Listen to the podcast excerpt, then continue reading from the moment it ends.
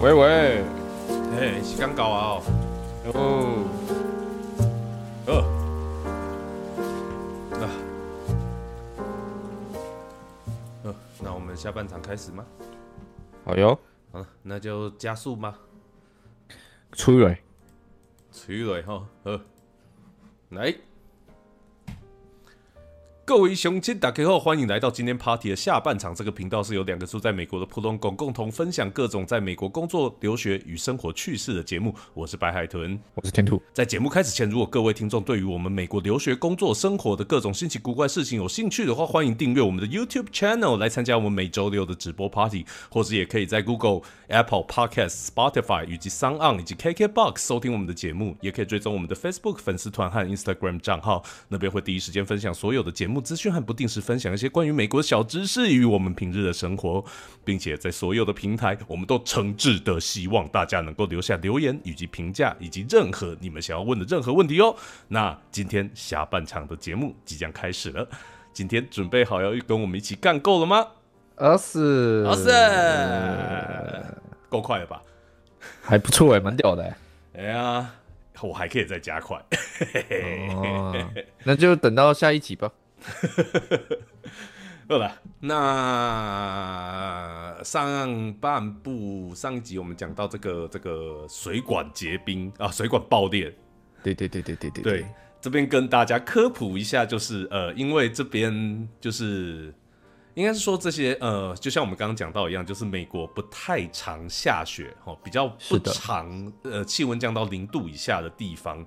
他们在建筑物里面的水管都是没有这个防结冰的系统，是的，他们都是铜管，对他们都是铜管，所以说啊，在这种气温降到零度以下的时候，它可能就会发生一件事情，宝宝，也就是说，呃，大家都知道这个当水啊，国中物理的时候就学过了，那国中物理没学过的也没关系，或是忘记也没关系，这边就跟你科普一下，好的，哎，这个水。结成冰的时候，体积会膨胀。对。对，那也就是说呢，如果你水管里面的水如果结成冰块的话，那您的水管就会噔噔噔噔噔，对，就会安打安打全雷打，安打安打全雷打，嘣嘣嘣，对，没错，对，然后你的水管就会爆掉。是的，对，那水管爆掉的话就会很惨。但是我自己个人是因为我在呃第一次经历这种降到零下的时候，哦，我的美国朋友就跟我讲了这个状况，所以说我当时第一时间就做了防护。那简单来讲，它防护的方法也很简单，就是你稍微把水龙头打开个那么一点点。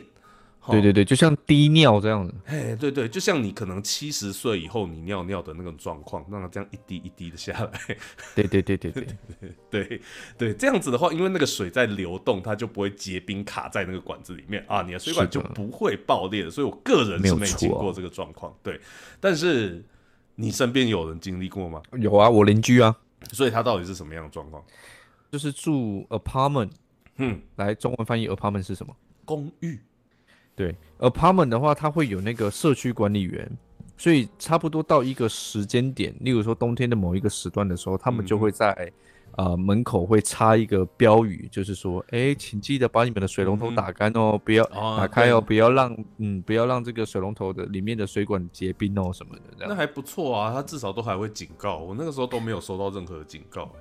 都是我朋友跟我讲的。其实 apartment 会警告，就表示说这间 apartment 之前一定有人爆过水管。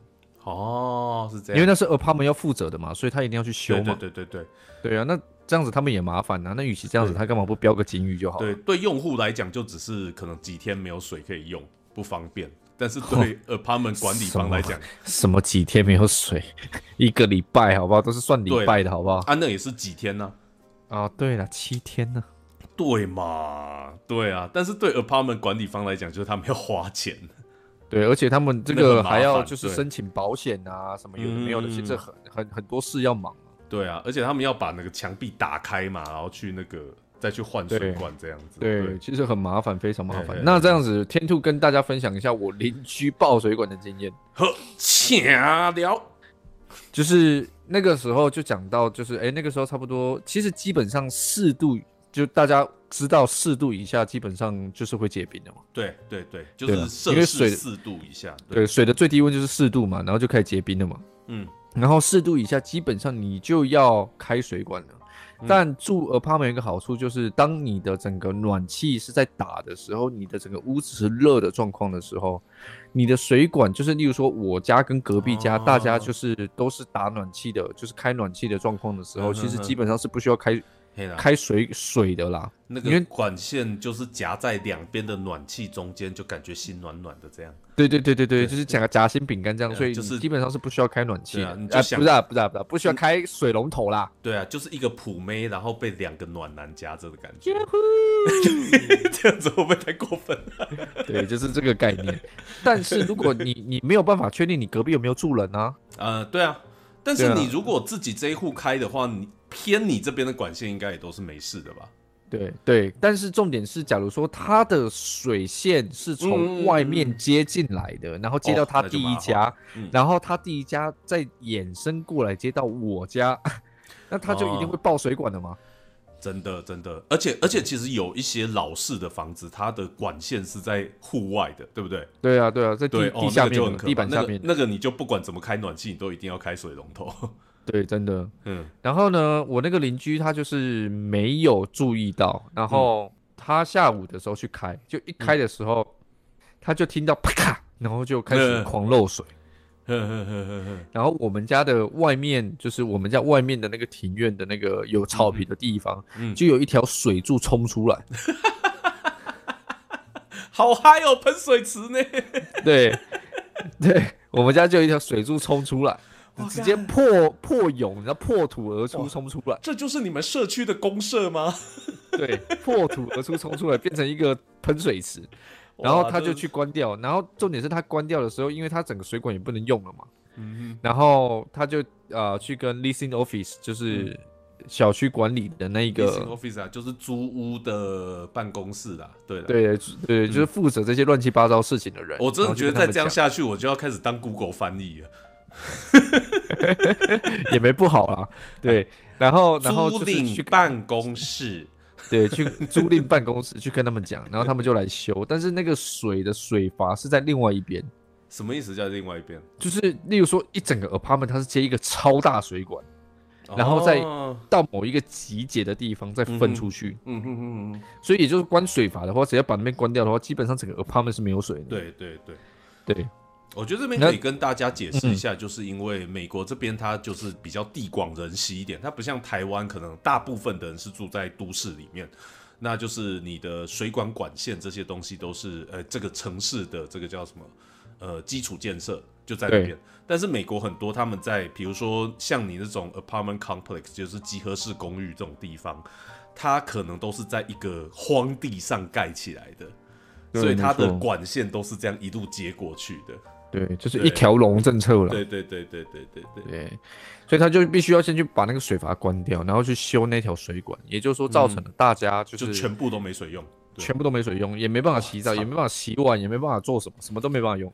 哇，真的是，所以这个这是低价公寓附备附附赠豪华喷水池，但是也是有代价的当然喽，开玩笑。啊！但是这个真的是一条水柱冲上的那个画面，我真的是脑中全现在全部都是那种明明就是那种廉价公寓，然后就那种喷一个喷水池那种感觉。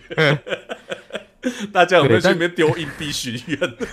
我我觉得有水的地方，老美应该都会丢吧。哎、这个好了，我觉得在自己公寓里面喷出一条出来，我觉得这个大家不会丢了。对，但是基本上美国人就是这样子，只要有喷水池、蓄水池、有水的地方，沉积的有湖啊、有海啊什么，老美都会丢硬币。海会吗？会啦，丢海边哦？丢海里呀、真假的啊？会丢海里？我没有听过这种事情。我看过老美丢呢，丢什么 quarter 啊，quarter 就是二十五分啊。二十五分，二十五美分。嗯，对啊，许愿吗？不知道，可能吧，岁岁平安吧，什么的吧。对啊，我知道，就是这个欧不，其实不只是美国啊，欧洲很多国家的文化也都是这样，他们只要有水对对对，池就会意大利啊嗯什么的，丢硬币什许愿这样子嘛。对，么。对对对对对，嗯嗯嗯。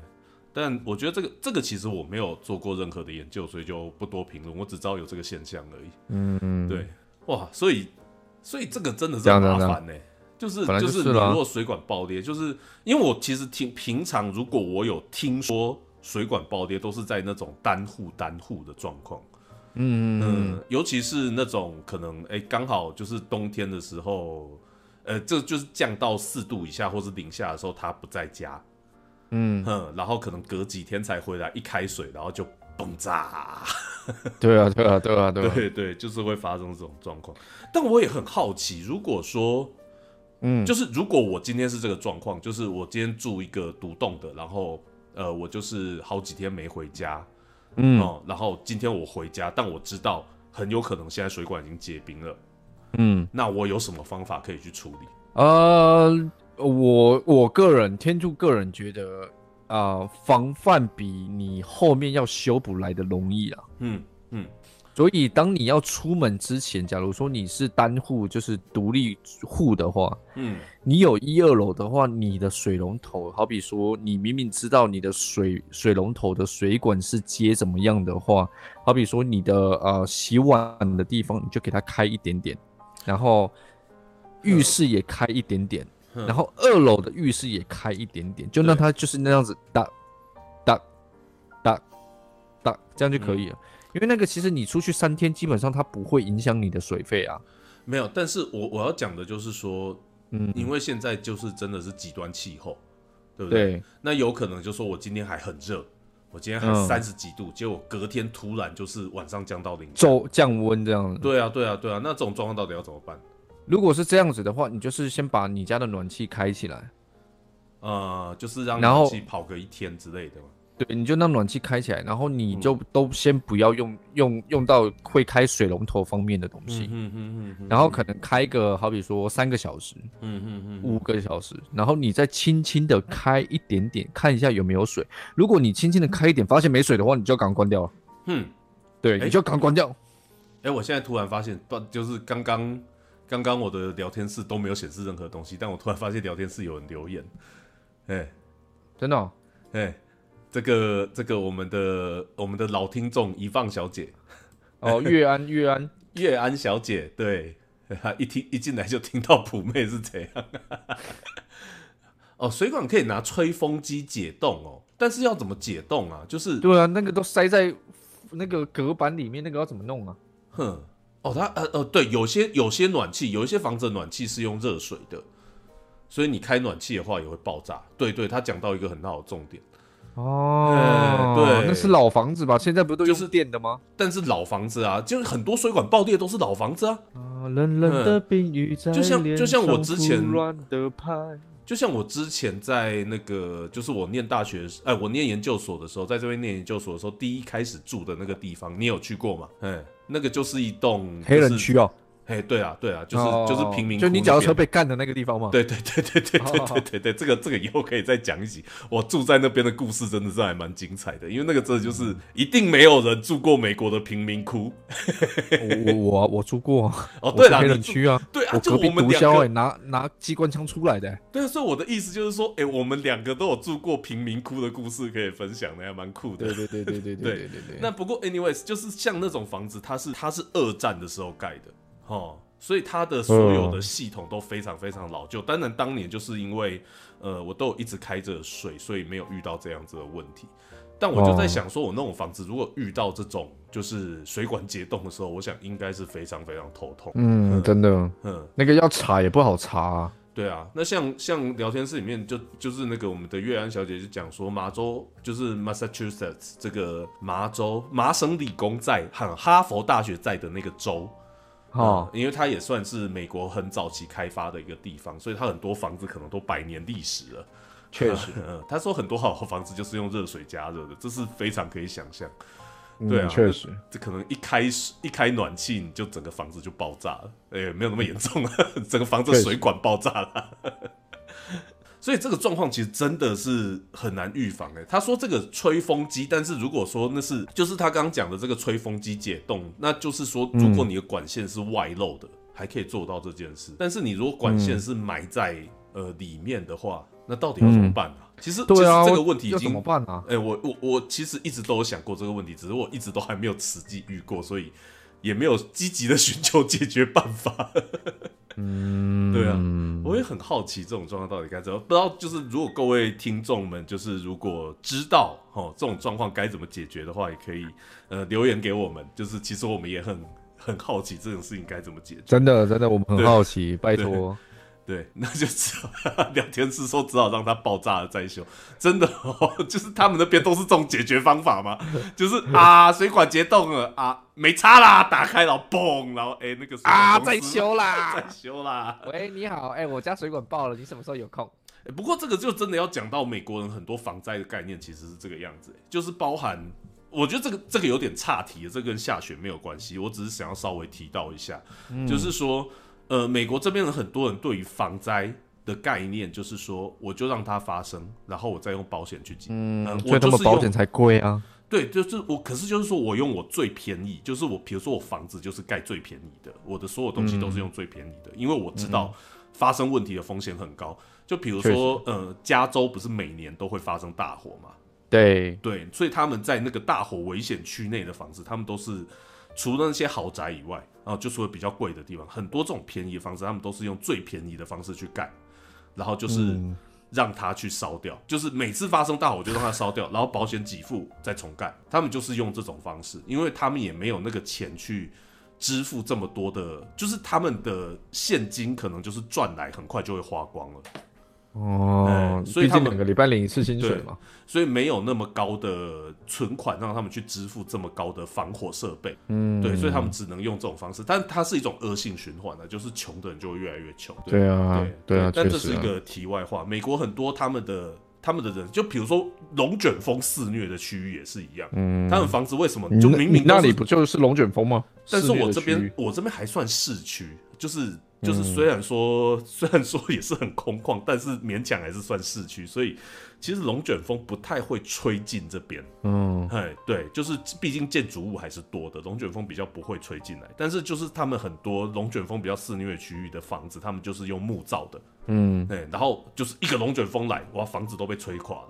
但是他们就会然后再重新来这样子，对，就是房子被吹垮，就是啊，知道有龙卷风来，我就把值钱的东西都放到地窖，然后人就躲到地窖里面去，然后龙卷风啪过去，然后房子垮了，保险领保险给付，房子再重搭，就是这样。哦，那哎，那这样子也蛮屌的，每年都有新房子可以住哎。这个呃，严格说起来，你还是住在同个地方的。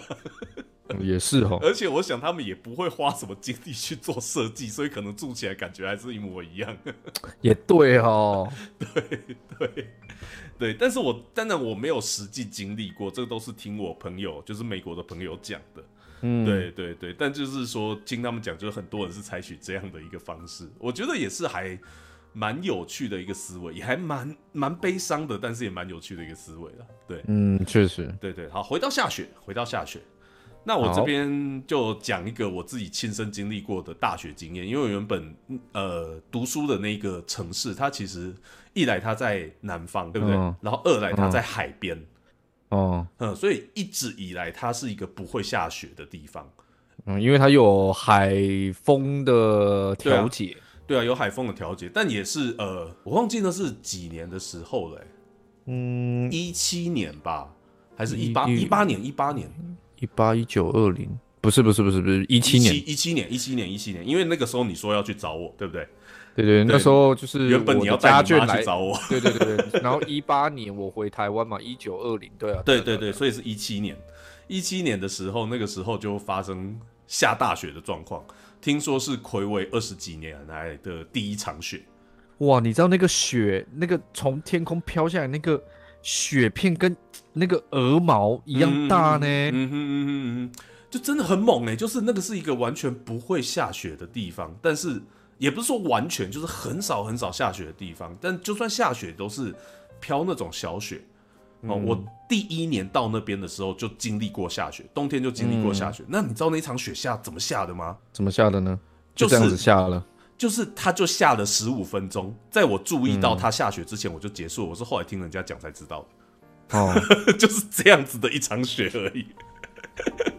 但是那场雪十五分钟也够大啊。没有，我是说我第一次经历到下雪的时候，哦就是我第一年在那边的时候。对，哦那一七年那一场是下到，就是它不只是够大，而且够久。哦，嗯，它是整个都积雪积起来这样子。嗯嗯嗯你知道那个那个状况最有趣的就是说，比如说我进我的车子，然后、嗯就像我刚刚呃上半场有讲到说，就是说我如果说你车子呃隔天就是下雪的话，可能会是结一层冰嘛，对不对？嗯，但是在那边它是整个积雪积起来，就是当时是整个积雪积起来。然后这个这个状况很有趣的一件事情就是说，比如说我要把车窗摇下来，嗯。我把车窗整个都摇下来了以后，对对对，那个这个聊天室的这位乙方，他当时也在，也是在那个城市，对。嗯。对，他说他说他的车子结冰，完全结冰，那个是不是像我们这边这种结冰，你用力打开打开也可以打开，那个是真的整个冻到就是你用力拉开车门都打不开。嗯，对，然后他他就说他还拿打火机去把那个把手烧开。对，然后最有趣的就是你那个以车，爆马是盖盐嘞哦，居然可以想到拿打火机干，你为什么不能泼汽油算了啦？泼汽油。直接盖赢呢？对了，那就是说那个我要讲的就是你车窗摇下来的时候，嗯你会发现你窗户外面还有一层的车窗，哦，就是你那个会有一整层的冰是结在你的车窗外面。对，这在北部其实蛮常见的了。对啦，对啦，但是那个那个那个感觉非常非常新，因为我是第一次经历到这种状况。嗯嗯嗯，对，就是对了，就很有趣。然后那个是整个都解冻起来，然后当时还很有趣的一件事情是我我我那个时候住的那间城市，它有一间很有名的冰淇淋店，嗯哎，然后那间冰淇淋店呢，它就是。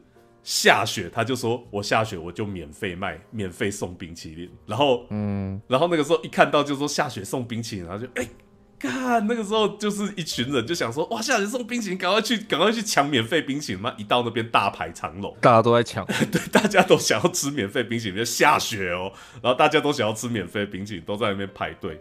然后我们那个时候，我们这一票人就排到了，对。嗯但是有另外一票朋友，他们比较晚到，比较晚到。然后那个那天下雪是我印象中是从早上十点左右开始下吧，嗯哦，然后就一路下到了差不多下午两点左右。嗯然后两点左右的时候，它突然就停了。嗯哼，然后我那个朋友他排队的时候，他可能是应该是一点多的时候去排队，嗯然后他等到他排到那个柜台的时候，嗯，呃，雪已经停了，然后就说啊，不好意思，雪停了哦，我们现在没有免费的哦，我靠！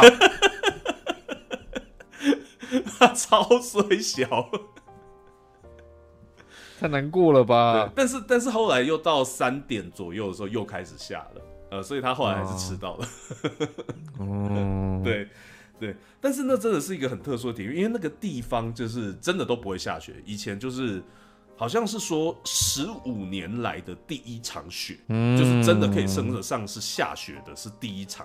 然后如果是大雪的话，已经不知道是多久了，哎、嗯，几十年，可能一百年都有那种感觉。我对靠，那就被你遇到了呢，也是不哎、错呢。真的是被我遇到哦！我住在那个城市，遇到什么十五年来第一次全村撤离，然后什么，然后就车来我家，哎、最好笑的就是去的第一次遇到说什么十五年来第一次全村撤离，哎、隔年又撤离一次，哇，嗯，对，就是什么什么可怕状况都遇到过，真的是蛮有趣的。对，那个那几年算是幸运，也算是不幸，嘿，嗯，这里就要补充一下，就是白海豚只要一撤离呢，天兔就会变它的安全聚会所，天兔家就会要收容它。如果不收容他呢，也说不过去。不是你要不收容我的话，我就另寻他方啊！讲讲的好像讲的好像我就是在跪在你家面前，然后拿着一把刀抵没有着自己的脖子说：“你不收容我，我就割下去哦。那倒也不是啊，就是有我记得他们那个城镇有一次撤离，然后我们家好像有很多很多很多人，”嘿，对对对，就是大批难民。对，大批难民叙利亚难民我靠，我家整个客厅爆炸，没有地方可以坐。没有办法、啊，那个时候真的是大家都没有预料到会有撤离这种状况，所以也都没有什么有准备。那你那边就是最离我们那个小城市最近的一个大城市嘛，开车四个小时就到了。就到了，对，就就到了，到了，这是这是在美国所谓很近的概念。没错。对啦，所以呃，刚讲到哪？原本讲下雪是讲到哪？下雪就讲到那个你百年来难得一见的大雪啊，Black Ice 啊什么的啊，然后那个时候也是整个都封路啊，嗯。就是路路全部都封起来这个样子。嗯嗯，嗯，那个那个聊天室说什么开车三十三个小时到俄亥俄，那已经算远了好吗？那个就比较近了，开车十三小时就不算近了。遗忘同学那个叫 road trip，对 对，好了，那那就是说那个时候连连路都封起来嘛，就是那个已经不是 black ice，了、那个是整个道路都积雪，因为嗯这个城市常年没有下过雪，所以他们对于雪是没有任何的应变能力。那嗯因为我们都跟你一样，就是我们都在 Georgia 州，对不对嗯，？所以 Georgia 州就如同你所讲的，只有三台铲雪车，而且还没有人会开还没有人会开，对。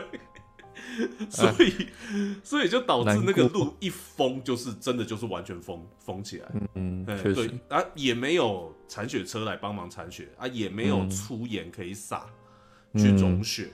对，对，这边这边可以跟大家科普一下，刚刚讲的粗盐我们好像没有解释，就是美国这边很多道路，就是会下雪的这些城市，他们在下雪来到之前，他们都会在路上撒盐，嗯一个在伤口上撒盐的概念。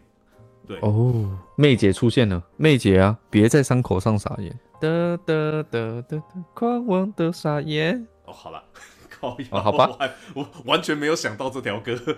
好吧，对啊，但刚刚那个聊天室就讲到说，他那样路上都是滑出去的车车，那个真的是你就可以，我知道你是下半场在讲，你可以去听上半场那个天兔有讲到说亚特兰大整个下雪冰封的时候，那个路边的惨况，对屌到翻对天，对，但是真的就是美国只要一遇到这种下大雪，哦，嗯他们的车子就很像是纸糊的一样。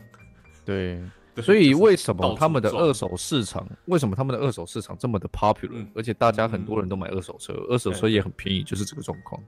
哎呀哎呀，哎，就像我我买我买这台车的时候，我跟你一起去看嘛，对不对？对，对，然后那个记忆犹新呐、白同对不起啦学。对不起啦，这个这个以后有空再讲。就是说，好了，就是当时我们看那个车这台车的时候，不是引擎盖一打开，结果它引擎的零件表面都是都是锈的，对不对？哦，对对对，对，那个时候我们就在怀疑说这台车是不是有什么问题。结果他后来就说这一台车是从 Ohio 州来的，Ohio 就是美国北边的一个州，是的哦比较偏稍微偏东边，然后北部的超北。对对嗯。对，就是再上去就是那个尼加拉瓜大瀑布。不是的，再上去头人头啊，哎、不是不是不是不是，我在讲什么？对了，他那边可以就是可以开车到头人头吧，我记得。对啊，他就不哦还有会太就是尼加拉瓜大瀑布跟头人那个加拿大的分界啊。哦呵呵呵呵呵，对了，五大湖啦，五大湖，对对对。嗯。对，那就是说他那边，哎、我刚刚哦，就是从那边来的，所以他说这个 这个表面的结冰，我刚刚讲到自己都乱掉也是失智你呢。有二一哦，我这个刚刚讲到就忘记了。哎，继续。对啊反正就是说，它那个表面的结那个生锈，就是因为它在那个地方它会结冰嘛，所以它的表面会会有这些锈斑，但并不表示它的嗯状况是差的，对不对？对，对，那事实上也是我从买这台车到现在也好几年了，引擎方面也没有出过什么大问题，就是有变速箱啊那些的问题，但是引擎本身是没有出过问题。对，好，嘿，沉默个屁，哎嘿嘿，什么？哎，我说对啊，我说对啊。对啦，对啦，总之就是这是一个，我觉得跟会在台湾你我们所习惯的东西真的很不一样的一个地方哦，就是下雪，它其实真的就是一件他妈很麻烦的事情，真的，真的。然后、嗯对，讲到大学的超话，就是又可以讲到就是某一年呃某一年的暑假，就是呃上集有讲到这个奥先生，嗯，就那一年就是我们就去奥先生的奥先生的家里做客，那奥先生的家是在纽约，然后那一年就是应该是十二月过去的吧。然后嗯那个时候纽约正好在下大雪，哦，我们就嗯开到纽约以后，他们路面都有撒盐，所以是不会结冰的。对，嗯然后我们就这样子一路开过去，都很顺。哎、其实也没有很顺，就是嗯反正但是就是开到了。中间下大雪的途中，曾经就是有一度感觉还开的蛮危险的。然后下来的时候，我们要拉行李，结果全部都积了一层厚厚的雪。那其实说超过脚踝，应该是都快要到膝盖那么厚，哦，那么厚的雪。那那个在这种积雪的状况之下，我们大行李根本拖都拖不动，呃，真的很可怕。就是整个你行李就很像积，你整个人就是穿着很厚重的衣服，然后拖着很。拖着大箱的行李，然后就卡在那个积雪里面，不知道怎么办。然后我们必须要把那个行李扛起来。然后你也知道，积雪的时候你要走路是特别的难，对不对？对，因为阻力极大。对，阻力极大。你要，而且你要把脚抬得很高。对，你要抬过那个积雪的高度，再往前踏下下一步，这样子。是的。对啊，对啊。所以你整个就是要抬着行李，然后做那个可能健身的那种抬脚走。抬脚抬脚跑步的那种姿势，这样一路这样子扛着行李走，然后偏偏离那个停车场离住的地方又有一小段距离。嗯，哦，那真是一路扛过去，扛到的时候都没力了。嗯，对啊，所以就是下大雪，其实真的是一件很麻烦的事情。那真的不是在开玩笑的。虽然说可能住在台湾的各位哈，可能会觉得就是。哇，下雪很浪漫啊！哦，那个积雪，哇，白色世界，，Oh，White Christmas，so romantic。但是这边的人只要看到下雪，就说哦，干下雪了，完了。对，真的就是这种状况。对，嗯嗯，那而且北方啊，北方还有就是，例如说下雪的时候，你的那个。外面的街道，你家前面外面的街道是你要负责去清理的。如果有人摔倒的话，他是可以告你的。嘿，这个我们聊天室里面的的人就有讲到，他就是住在麻州那边嘛。嗯，他住在麻州那边，他就是每天早上就要一大早起来去把雪给铲掉。嗯，哦，那真的是超级麻烦的，而且铲雪是很累很累的一个工作。哇，你知道雪多重？拜托，对，雪真的很重。对，所以。我们光是住在南方都已经觉得雪这么麻烦了，嗯，更不要说北方，住在加拿大。说说到加拿大，我就可以分享一个我朋友的故事，嗯，就是怎样？你没有啊？我在听啊，我在怎么怎么嗯，好像一副很不情愿的样子，怎样？没有，我在怎样啊？想诺啊？想诺想啊，加拿大的谁嘛？搞清楚啊？想诺啊？我在想加拿大的谁呀？没有啦，就是真的是呃，可以说是我我爸的好朋友的女儿，但是因为爸的好朋友的女儿，对对对，就是我爸的唯一的好朋友。我爸是一个很不会交朋友的人，他唯一的一个好朋友，结果在加拿大 偷偷爆料，偷爆料。对他女儿去加拿大念博士，然后呃，就是其实我因为我跟他也不熟，所以我只能说是一个认识的状况。然后我也是听透过。透过他爸知道这件事情，哎，对对对，那只是说他住的地方是一个加拿大比较偏中北部的一个比较偏山区的地方，然后是一个小镇，就是比我以前住的那种小城市还要小的那种小镇，嗯，好，然后他们整个整个城镇对外就只有一条主要电缆，我靠，超 local，然后你也知道，在加拿大中间偏北，然后又是山区。他们的冬天是可以到零下四十度，哇，性感呢！对，他们冬天零下四十度，然后他是在一间那边的当地的一个大学的研究室嘛，他就是在那边当博士，然后做研究这样子。咖啡 whisky 喝起来，嘿，我是不知道他有没有喝啦，但是他那个就是那个时候，他他的爸爸在跟我讲这个状况的时候，听了真的是会 惊掉，你知道吗？就是说他们那个冬天的时候，就都会有可能会下暴风雪。嗯嗯，嘿，然后那个暴风雪呢，就有很大的几率会把他们整个村庄对外联络的唯一一条电缆给吹断，或者是积雪把它压断。嗯，然后一压断，他们整个村庄就没电。然后零下四十度没电是会死人的，所以他们家应该每一个家家户户都有那个 fireplace 吧？但反而不是，他们是有那种机，他们的村庄研究出来的，应该说多年起来习惯的应对方法，就是他们在他们的教会里面，嗯，有发电机，有那种柴油式发电机，所以只要每次发生这种状况的时候，他们就是整个村庄的人会集中到那个教会里面，哦避难，等到电缆修好这种状况。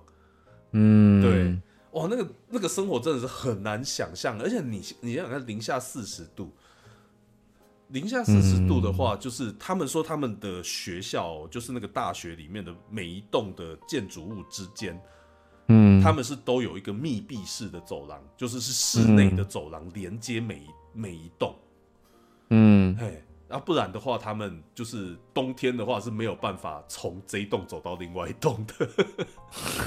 我靠，对对，那个聊天室里面就有讲啊，他就说麻州里面每一个人家里面的也都必须要必自备发电机啊，不然嗯，确实啊，确实啊，对，就是对啊。Massachusetts 那个是比较偏东北一点的嗯。的嗯州，这样子就很东北啊，就 Boston 在的那个州啊，对。嗯嗯嗯嗯嗯，Boston 啊，哈佛大学啊，然后麻省理工学院啊，嗯，就是那个雪可以下到一层楼的那个地方嘛。对对对对对对对，他们那个地方没有发电机，真的会死人。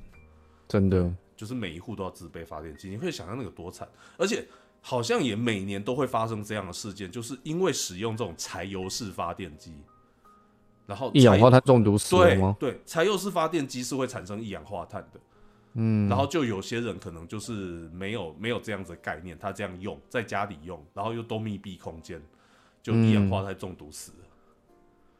就是每年好像都会发生几起这样子的事件，嗯，对啊，光是某一年那个飓风来袭的时候，在加州就有人不愿意撤离，然后电缆被吹断，他们就在家里用柴油式发电机，然后就死了。呃，嗯，好吧，欸那一年我记得这个新闻还是我们一起在那边吃点心的时候看到的新闻。对。至于这个，我真的觉得就是知识就是力量嘛，嘿，对啦，但我觉得这个无可厚有时候真的无可厚厚非的一件事情，就是你真的可能这一生第一次使用这个，嗯，然后但你可以 Google 啊，不是啊，但是就是可能你身边的人都告诉你说，哦，你家里没电，那就用发电机就好啦。可是你知道，就是你知道这种口耳相传，或者是朋友间告诉他们，都会忽略掉一些安全注意事项。哦，对，例如说对发电机不能放在室内，然后要有对通风系对统，然后它对如果怎么样可能会爆炸，你要小对心什么之类的。因为对他们来讲，那个都好像是常识一样的东西，你就不会特地去教别人嘛。嗯，确实，对确实，确实。那但是对嗯这些人来讲，他就说哦，所以我只要有发电机就好了，所以我就在家里放一个发电机，然后给它添柴油，然后它就可以，它就可以发电，我就可以很 chill，然后他就这样子 chill 一辈子了。他就去有去天堂了。对，但是就是啊，我觉得这真的就是一个美国现在遇到的，我觉得其实算是一个蛮严重的状况，就是低低知识分子真的是很低知识，嗯但是他们又都是在使用这些所谓现代的设备，就嗯，很容易发生很多悲剧啊。对，嗯嗯嗯，对了，唉，但也没办法。好了，那确实。你那边还有故事吗？我记得你那边还有故事，对不对？我我什么故事？我没有故事了。我该说的我都说了。真的假的？我我还有什么故事？你说一下。啊，你好无趣哦。我我还不是啊我我还有什么故事？我还有什么故事？我不知道，我真的不知道啊。但是关于下雪那边，你亚特兰大那边应该常常经历很多微博吧？没有啊，就最强的那个雪灾那一年的那个 part 我讲完了啊、对啊，但你自己亲身呢？因为那个是你 Uncle Roger 的事情嘛，只能嗨压一下而已。哦、我自己，我想一下，其实我的这个危机意识比较高了。哼哼哼，我个人，我个人的危机意识其实蛮高的。毕竟以前年轻的时候都要随时提防一些生命危险嘛。对对对对对，可能要被捅啊，被劈呀、什么有的没有呢？对，所以我就研究出我个人的意识就是危机意识很高。这就印证了我们上一集讲的：凡走过必留下痕迹，凡经历过的都是你生命中的助力。哦，对了，就是有一年，我记得就是有一年也是下雪，然后那个时候就是大家还在讨论要不要开课，要不要就是要不要去学校，嗯哼哼哼，我就不去，就不去。因为对我就不去，我就我就去我就走出去外面就看一下地板的，就是好比说它的结霜问题啊，嗯好比说我的车门啊打不打得开啊，然后整个空气啊湿度啊什么，我就稍微去外面走了半个小时去感受一下。哇，那个人体天气测测什么人体气象台哦？对，我就去感受一下，那我又看一下气象预报，我就觉得，嗯，我今我觉得今天不应该去学校，就是那种，然后我把食指含到嘴巴里面，然后伸到空中去测一下风向啊，就类似这种是东风 感觉。对，然后我我我就决定那我那天就宁可就是旷课我也不去，结果我一旷课晚早上十点就发布就是这个放学。嗯哼哼哼，所以我就没有去了啊。对了，这个就解释一下，就是因为在我们这种不常下雪的地方，只要一下雪，百分之九十就是停班停课。嗯嗯，对。那我就没去啊。那我没去，后面就停了两个礼拜吧。哦，就是两个礼拜都不用都没有都不能上课这样子。对啊，所以你看多好。那个也没有好啊，因为之后一定要补课啊。那无所谓啊，至少我没有塞在路上啊。哎，很多人都塞在路上哎，那个一放一塞就是六七个小时在跑的呢。那个你要接保特瓶都来不及，接保特瓶都来不及是这样。哎，那个真的哎，就是就是说，如果说你因因为这些他们的这些所谓的停班停课都是很临时讲的，对啊，对，然后一发布以后就所有的人一起下班下课。对啊，你看他多痛苦，哎，你就可以想象那会有多塞。对啊，真是要求，然后再加上大家这个这个结冰的时候，就像就像我们聊天室讲的啊，你踩到 black ice 的话，连跑步都会滑倒，真的就是真的是这样，真的就是这个样子。所以说哈，下雪真的一点都不浪漫，好吗？各位台湾的朋友们。对啊。你当你看到那个什么，就是什么像什么冬季恋歌啊什么之类的这种节目，好像在雪中告白超浪漫，屁啦！我觉得你如果是当时在现场，你一定会想说，那个等等等等一下，我们我们先回暖气房再讲啊，有什么事情回去再说。对啊，而且你没有你没有经历过那种踩，明明就是踩着刹车，可是你的车还在动。啊哈哈哈哈哈！你刹车已经踩到死了，你的车还在动。对我我我是有经历过打滑，但都是小打滑。嗯，就是稍微滑一下，然后马上就回回复的这种状况，就是下雪的结霜的时候，对，所以四轮驱动的车很重要哦，各位同学。这跟四轮驱动有什么关系啊？唉，四轮驱动的车在雪地里面是勇者啊，是怎么说？为什么？因为它不是，它是四个轮子带动产生摩擦力，跟两个轮子带动摩擦力，你想想看，那就差多少？我懂你的意思，我懂你的意思。因为你打滑的话，可能就是你前轮，然后如果你是后轮驱动的话，就是你前轮过去的时候没事，但你后轮可能是压到 black ice 的时候，就会整个打滑，对不对？对啊，你就你就甩尾了嘛。嗯，然后你前轮是没有驱动力的嘛，所以你前轮就算没有打滑也没有意义，这样子。对啊，所以四轮驱动，就算即便你打滑了，它可以很快的就转正，因为它四颗轮子都有动力嘛。嗯嗯嗯，对对对对，是的，对对对。所以你看麻州或者是纽约或者是 Pennsylvania 或者是 Virginia 那些很很高对高维度会下雪的车，他们基本你注意看他们的车都是基本上都是四轮驱动，像苏巴鲁啦，像什么马自达啦，什么都基本上都是四轮驱动的车。嗯，还蛮有道理的。对对对，嗯。对，然后雪胎啊、雪垫啊，好像用用途不太一样，对不对？雪胎跟雪垫，因为我自己雪雪胎的话是没有在很就是高密度结冰的状况下所使用，就是那种松松的雪上面用的。对，但是雪链的话，就是它下面已经有冰了，就是那个雪的下面已经结了一层很厚的冰，所以你在开的时候，因为车子压力的关系，所以它是直接。啊，轮胎的摩擦面，就是就是就是会磨到那个冰，但是就是你要过就不好过，所以你必须要装雪链。然后聊天室里面有说，现在没有在装雪胎，都是装四季胎。四季胎的话就是 Four Season，但 Four Season 有一个缺点，就是 Four Season 它本身它的摩擦力其实并没有雪胎来得好。但是它之所以会生产出来，是因为很多人觉得你夏季的时候，或者是你秋季的时候，你要换轮胎，到了冬季你又要去换雪胎，是一件非常麻烦的事情。所以 Four Season 的这个轮胎就出现了。它就是一个通用，但是各方面没有到达各各季用、一般用的那种那种强。强度。就是它的抓地力是拥有的，而且它的这个那个轮胎的缝隙啊，会比一般的轮胎还要宽，所以它的排水性会更好。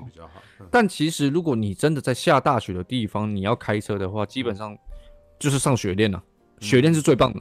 嗯嗯嗯嗯嗯，雪链还是还是个止滑最好的，就对了。好，开玩笑，雪链，你你你你有装过雪链开车吗？我就说我没有啊，我刚刚不就说哦，奇怪，我跟你讲？装雪链开车的时候压到那个路啊，哼，那个路是啪啪啪啪啪啪啪，这样啊，然后那个那个那个那感觉冰冰块整个都会破掉。很像以前我当兵的时候开战车那种感觉。哦我是没开过战车，我是不知道啦哦，我是跳伞的啦。对，以前当兵的时候开战车，那个履带压过去就咔咔咔咔咔咔咔咔这样子。嗯，对了，好了。那我看今天也差不多时间到了吧，对不对？好的，哎，所以说呢，就是今天的节目呢，就到此告一段落喽。你有没有什么要补充的？再见。啊，你好，很明显我们的天兔没有什么要补充的。好，那就是呢，谢谢大家喜欢大家给那里的红台位，请密切注意我们的 Instagram 或是 Facebook 粉丝专业，我们都会在直播前公布正确时间哦。那本期节目经内容经过剪辑之后，会放上 Apple、Google Podcast、Spotify、KKBox 与商岸这些平台。那这些平台上面也都会有我们之前的干够内容哦。上线时间呢，也请密切且也请密切注意我们的 Facebook 粉丝，也请密切注意我们的 Facebook 粉丝团或是 Instagram 账号。只要你稍微滑滑手指搜寻红台 boy，台风的台，台风的风，我讲然后呢？反了。然后呢，尾巴的尾，对，不过至少比你讲台风的尾还是好了一点，就能够在各大平台上找到我们哦。OK，那就是这样，谢谢大家，那期待大家下次再跟大家一起干够喽，阿四拜拜，拜拜，拜拜。